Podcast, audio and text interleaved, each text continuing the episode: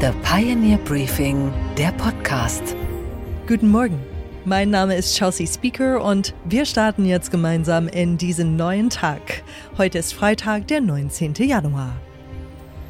Fly me to the moon, let me play among the stars. Als Frank Sinatra davon sang, dass er zum Mond fliegen wolle, meinte er am Ende damit doch nur die Liebe zu seiner Angebeteten. Die Japaner sind weniger romantisch, sondern eher praktisch veranlagt. Sie fliegen tatsächlich zum Mond. Heute um 16.20 Uhr unserer Zeit wollen sie landen.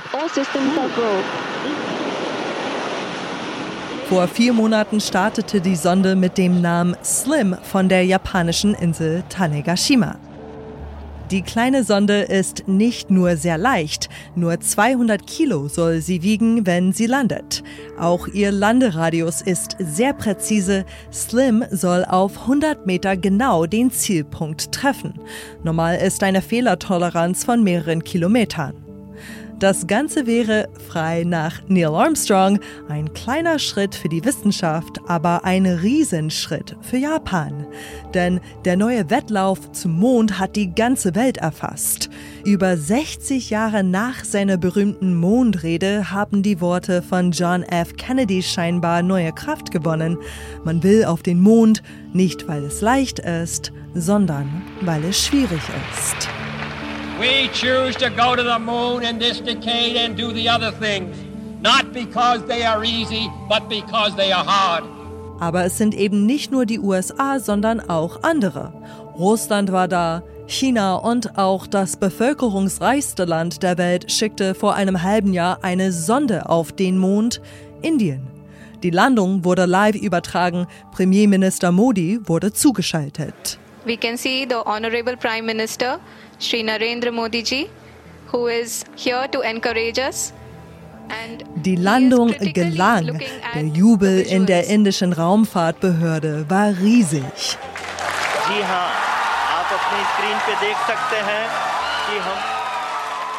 Das ehrgeizige Indien gehört somit auch zum Club der Mondstaaten. Heute will Japan folgen als fünfte Nation der Welt. 16.20 Uhr, wir drücken die Daumen. Aber was soll das Ganze außer schöne Bilder und nationale Gefühle?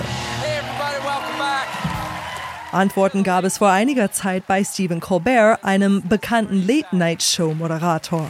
Ladies and gentlemen, my first guests are astronauts who next year will fly further into space than any human ever has. Die amerikanische NASA will vier Astronauten auf den Mond schicken, mit dabei erstmals eine Frau, ein Schwarzer und ein Kanadier. Diese vier waren zu Gast bei Stephen Colbert. Please welcome the crew of NASA's Artemis 2 mission, Christina Cook, Reed Wiseman, Victor Glover and Jeremy Hansen. Stephen Colbert fragte den Chef der Mission, Reed Wiseman, die einfache, aber wichtige Frage, was wir Menschen eigentlich auf dem Mond wollen. Die Antwort ist, man will von dort zum Mars. Die NASA Artemis 2 untersucht Möglichkeiten, wie der Mond eine Zwischenstation dorthin sein kann. We want to see humans on Mars. Oh, so this is this is step one. This. Okay. Yes. How does that how does that help? So we've been living and working on the International Space Station for about the last 24 years. The next step to getting to Mars is to go learn how to work around the moon, get to deep space, get away from Earth, learn how to work on another celestial body Once we have that nailed down, then we are going to Mars. Interessant wird auch, ob man auf dem Mond das Wasser nutzen kann für die Weiterreise zum Mars. Eventuell könnte man sogar Sauerstoff daraus gewinnen. Die Mondmission der NASA wurde schon mehrfach verschoben. Es dauert noch, bis die Menschheit es ganz hoch hinaus schafft. Aber selbst wenn Männer und Frauen irgendwann in Hightech-Weltraumhäusern auf dem Mond oder gar dem Mars leben, Frank Sinatra hören sie dort oben dann bestimmt immer noch gerne.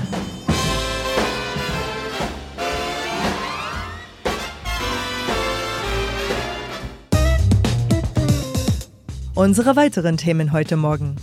Lionel Suck, CEO von Rewe, spricht mit meinem Kollegen Christian Schlesiger über Bauern, Lebensmittel und wo er als Franzose in Deutschland Probleme sieht. Deutschland hat viel Potenzial, aber man musste mehr positiv sein und nicht immer äh, die negative Sache sehen äh, und, äh, und ein bisschen proaktiv Themen angehen.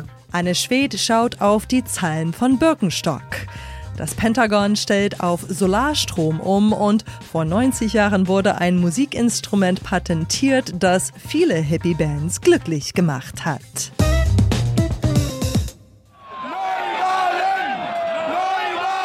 Die Bauern haben der Politik eingeheizt mit ihren Protesten, aber es ging bei den Demos auch um die eigene Rolle in der Herstellung von Lebensmitteln und um die Marktmacht der Konzerne, die die Preise diktieren.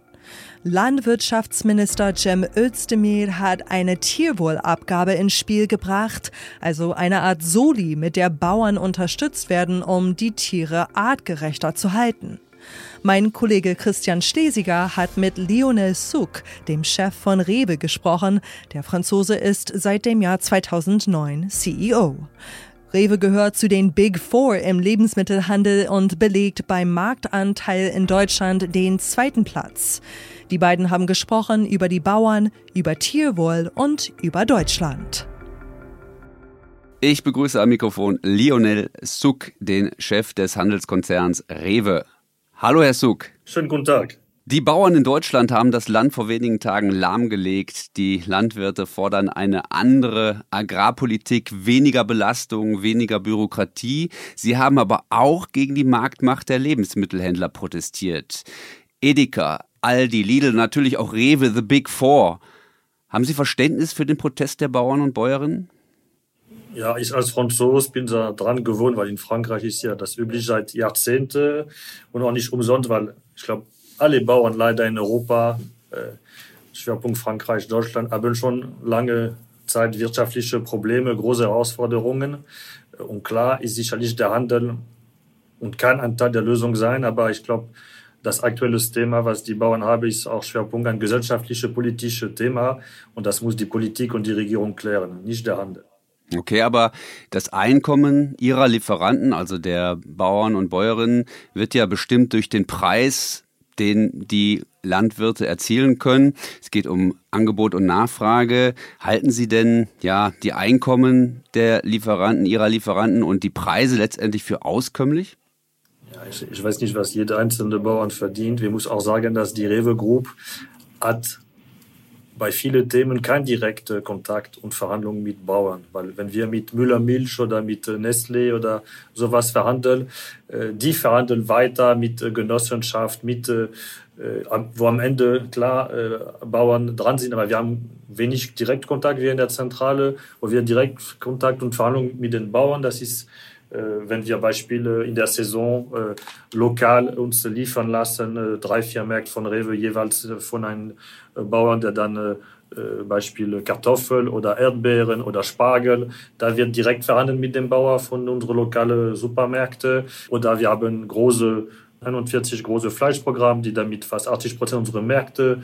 Aber bei vielen Themen ist auch ein dritter äh, sehr wichtig oder ein vierter oft ist die Industrie, wie ich sagte, und ein vierter ist oft äh, die Politik hat sehr viel zu sagen. Okay, aber die Marktmacht, die Marktmacht in den Preisverhandlungen, sagen Sie, ist gar nicht ungleich verteilt. Es gibt sogar eine ja, Gleichverteilung der Marktmacht. Ja, weil fragen Sie die Bauern, denn die verkaufen. Am meisten verkaufen die an, an Industrie, die deren Artikel weiter äh, vermarkten. Ne?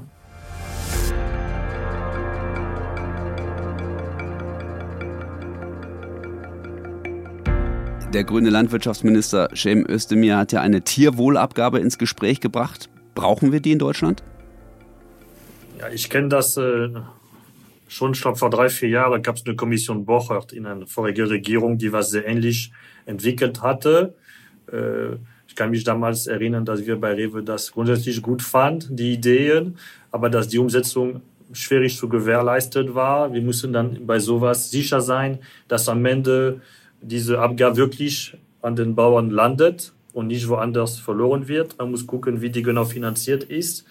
Man muss auch aufpassen, dass das am Ende nicht so sein muss, dass wenn die so hoch ist und die Preise von Fleisch so hoch werden, dass viele Leute, vielleicht nicht sie, weil sie wahrscheinlich gut verdienen, aber dass Leute, die sich nicht unbedingt leisten können, dann auf Fleisch verzichten müssen wegen der Abgabe und dann hätte die Bauern nichts gewonnen, wenn die Menge runtergehen und die weniger Volumen verkaufen können. Okay, also Sie sagen, Sie sind offen für eine Tierwohlabgabe. Ähm, es kommt auch von die ist, wie sie finanziert, wie es garantiert, dass die richtigen Bauern das bekommen. Was passiert dann für die Bauern, die mit Tieren nichts zu tun haben, die Obst und Gemüse machen? Kriegen die auch einen Ausgleich aus irgendeiner Sicht? Äh, was ist, wird das kompensiert, äh, ausgeglichen für, für äh, Haushalte, die wenig Geld haben, etc. etc. Hm, ja, es geht ja vor allem bei der Tierwohlabgabe auch um die Haltungskondition. Ähm, ein 110 Kilogramm schweres Schwein bekommt bei dieser Haltungsform 3, die ja schon relativ gut ist, so rund ein Quadratmeter Platz, also eine kuschelige Behausung stelle ich mir anders vor.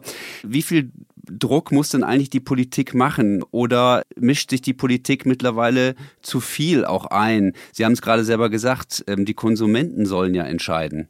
Ja, man muss immer ein gutes Gleichgewicht finden. Es ist nicht immer so einfach. Sie haben gerade Haltungsformel 3 erwähnt für Fleisch, was schon von vier die drittbeste ist. Das haben wir Beispiel für Rewe entschieden. Wir das bis 2030 maximal wie 100 Prozent Frischfleisch, also Rind, Schwein und Geflügel und sogar Trinkmilch.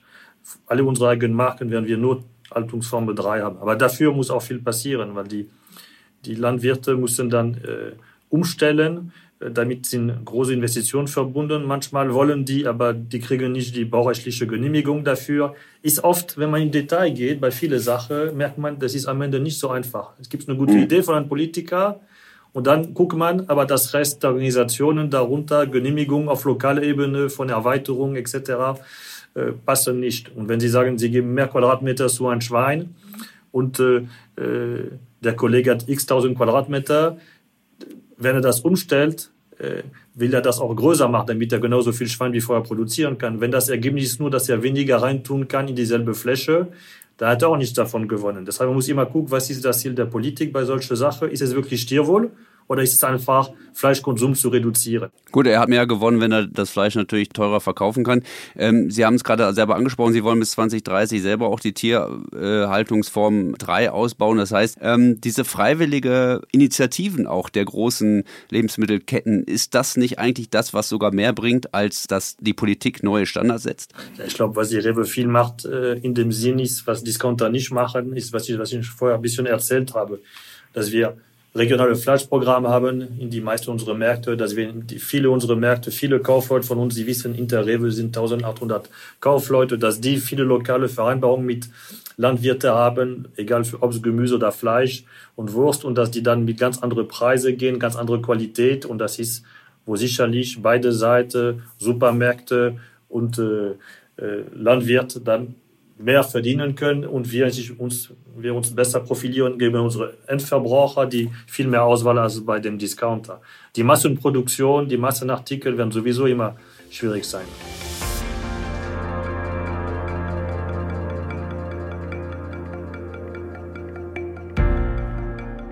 Sie sind Franzose, leben, glaube ich, schon seit Mitte der 90er Jahren in Deutschland. Wie blicken Sie gerade auf Deutschland und die Deutschen? Über Deutschland allgemein kann ich sagen, dass äh, ich mache mich ein bisschen Sorgen äh, von der Wirtschaft und politisch. Man sieht, dass 2023 war Deutschland der einzige große Wirtschaft, die eine negative BIP-Entwicklung hatte. Und es gibt auch strukturelle Probleme, muss man sagen. Auch große, wichtige Sektoren wie Automobilindustrie und anderen haben schon definitiv ein Problem für die nächsten Jahre. Und ich mache mich ein bisschen Sorge auch, dass äh, nicht genug Maßnahmen getroffen sind, dass die Wirtschaft äh, wieder nach, nach vorne geht. Und insgesamt Europa und Deutschland sind viel zu viel Regulierung da, immer neue Gesetze. Man redet immer von weniger, wie sagt man auf Deutsch, äh, Bürokratie. Äh, egal ob große Firmen, Konzerne, Genossenschaft wie wir oder kleine und mittelständische Unternehmen. Man hat immer mehr Bürokratie, immer mehr viel Papier zu tun, viele komplexe Sachen zu machen. Die machen, dass viele Wettbewerber von anderen Kontinenten äh, viel schneller und viel äh, ja, effektiver sind. Okay, haben Sie zum Schluss noch ein positives Wort? Ja, Deutschland finde ich ein super Land, deshalb bin ich auch hier seit langer Zeit. Deutschland hat viel Potenzial, aber man musste mehr positiv sein und nicht immer äh, die negative Sache sehen äh, und, äh, und ein bisschen proaktiv Themen angehen und ein bisschen mutiger. Äh, weil hier gibt es ja Deutschland das immer gezeigt, viele sehr starke Mittelständler, viele Unternehmer äh, und da muss man darauf setzen. Das ist doch ein schönes Schlusswort. Ich danke Ihnen. Vielen Dank, Herr Suck. Danke sehr. Tschüss. Und was ist heute an den Finanzmärkten los? Da geht die Berichtssaison weiter, heute mit einem Börsenneuling aus Deutschland. Anne Schwed in New York weiß mehr dazu. Guten Morgen, Anne. Hi, Chelsea. Die deutsche Schuhmarke Birkenstock ist neu an der Börse. Jetzt hat sich die Firma in die Bücher schauen lassen. Wie läuft es für Birkenstock? Ja, durchwachsen Chelsea. Birkenstock konnte den Umsatz um 16 Prozent steigern. Unterm Strich stand allerdings ein Verlust, den das Unternehmen mit dem Ausbau eines Werks begründet. Im ganzen Geschäftsjahr stieg der Umsatz um guten Fünftel. Das hing zum Teil mit gestiegenen Verkaufszahlen zusammen, zu einem größeren Teil aber mit gestiegenen Verkaufspreisen. Fürs laufende Jahr rechnet Birkenstock mit dem erneut deutlichen Umsatzplus von bis zu 18 Prozent. Allerdings wartet das Unternehmen auch vor fallenden Gewinnmargen und dass es unterm Strich wieder einen Verlust geben könnte. Das deutsche Unternehmen hatte in New York letztes Jahr ja nicht so einen berauschenden Börsenstart hingelegt. Die Aktie wurde für 46 Dollar ausgegeben und erst nach sieben Wochen wurde der Preis wieder erreicht. Als die Quartalszahlen jetzt rauskamen, ging es für die Aktie auch erstmal nach oben. Dann fokussierten sich die Anleger aber auf das Minus unterm Strich und schickten die Aktie um 7,7 Prozent auf Talfahrt auf wieder nur etwas über den Ausgabepreis von 46 Dollar. Und Apple hat ein Problem mit den Apple Watches. Worum geht es? Ja, und zwar geht's da um einen Patentstreit. Die neuen Apple-Uhren aus der Serie 9 und die Ultra 2 haben ja so eine Funktion, dass man den Sauerstoffgehalt im Blut messen kann. Dagegen hatte letztes Jahr schon ein Medizintechnikunternehmen geklagt, weil es ein Patent auf diese Technik hat. Da ging's dann gerichtlich ein paar Mal hin und her. Jetzt hat ein Berufungsgericht aber entschieden, dass Apple diese Uhren nicht in die USA importieren darf. Apple reagierte dann sofort und alle Uhren, die seit gestern verkauft wurden, haben die diese Funktion nicht mehr. Also die App ist zwar noch drauf, aber wenn man das benutzen will, dann kommt die Meldung, dass die Funktion nicht verfügbar ist. Uhren, die bereits im Umlauf sind, sind davon nicht betroffen und auch welche, die außerhalb der USA verkauft wurden, haben diese Funktion weiterhin noch. Das letzte Wort ist aber noch nicht gesprochen. Apple will weiter dagegen vorgehen und kann die Funktion dann auch einfach wieder einschalten. Und was, Chelsea, hat dich heute überrascht? Dass das Pentagon in den USA jetzt zum Kraftwerk umfunktioniert wird. Es ist das Nervenzentrum der amerikanischen Militärmacht. Eine fünfeckige Festung zur Verteidigung der Vereinigten Staaten und ihrer Bürger. Na gut, es behält natürlich noch die Funktion als Hauptsitz des US-Verteidigungsministeriums, aber es soll eben ab bald klimafreundlicher werden. Extreme weather disrupts supply chains, causing delays and shortages for consumers and businesses. Climate change is literally an existential threat to our nation and to the world. Präsident Biden möchte also gegen die Klimakrise angehen, die sei eine existenzielle Bedrohung und seine Regierung tut das auch bei sich selbst, eben mit dem Pentagon. Es ist das fünftgrößte Gebäude der Welt und das zweitgrößte Bürogebäude der Welt mit einer Nutzfläche von knackigen 600.000 Quadratmetern, mit über 28 Kilometern Flur und 7700 Fenstern. Nettes Häuschen. Und genau dieses Mega-Building soll jetzt mit Solaranlagen auf den Dächern ausgestattet und mit Wärmepumpen und Solarthermie für Warmwasser versorgt werden. Schon Bidens Inflation Reduction Act soll ja beitragen zur Klimaneutralität. The law is going to help meet all of my bold climate goals by cutting carbon pollution in half by 2030. In half by 2030. Die großen Investitionen in saubere Energie an den eigenen Regierungsgebäuden sind ein weiterer Schritt, die Emissionen in den USA bis 2030 zu halbieren. In den nächsten rund 20 Jahren soll der regierungseigene Gebäudesektor klimaneutral werden. Natürlich gibt es auch Kritik an der Geschichte. Laut Fox News ist das alles zu woke. And that tells you that we're more focused on things like wokeness than we are on readiness. And you don't win wars with wokeness, you win it with readiness. Woke und weak, das sei das US-Militär heute laut Fox News. Als würden Solarzellen die Abwehr schwächen. Vielleicht sollte Joe Bidens Slogan lauten Make America Green Again. Und was, Chelsea, geht eigentlich gar nicht? Dass alle Welt beim Instrument der Orgel gleich an die Dorfkirche denkt. Dabei hat heute vor 90 Jahren ein gottgegebenes Orgelgeschenk nicht nur die Kirchenmusik, sondern auch die Popmusik verändert.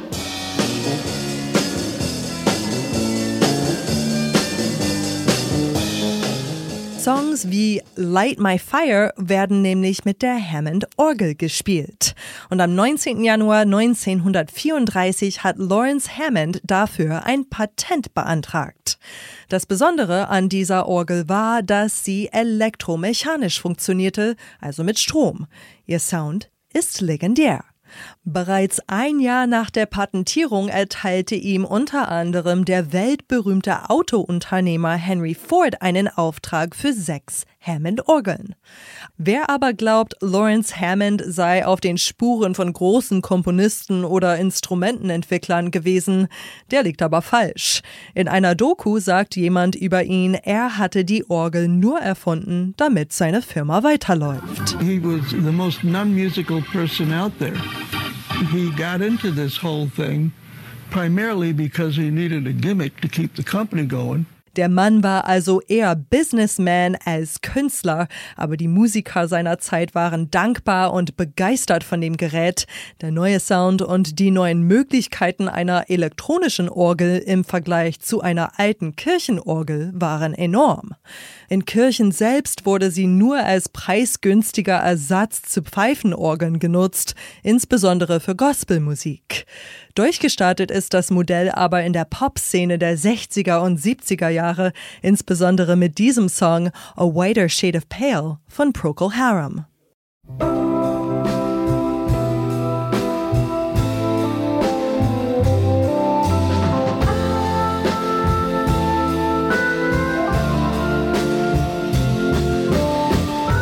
Die Hammond-Orgel, eine Win-Win-Win-Situation für die Musikszene, viele Kirchen auf der Welt und auch für den Erfinder und dessen Unternehmen und für uns heute Morgen natürlich auch. Sonst könnten wir diesen Song hier nicht hören.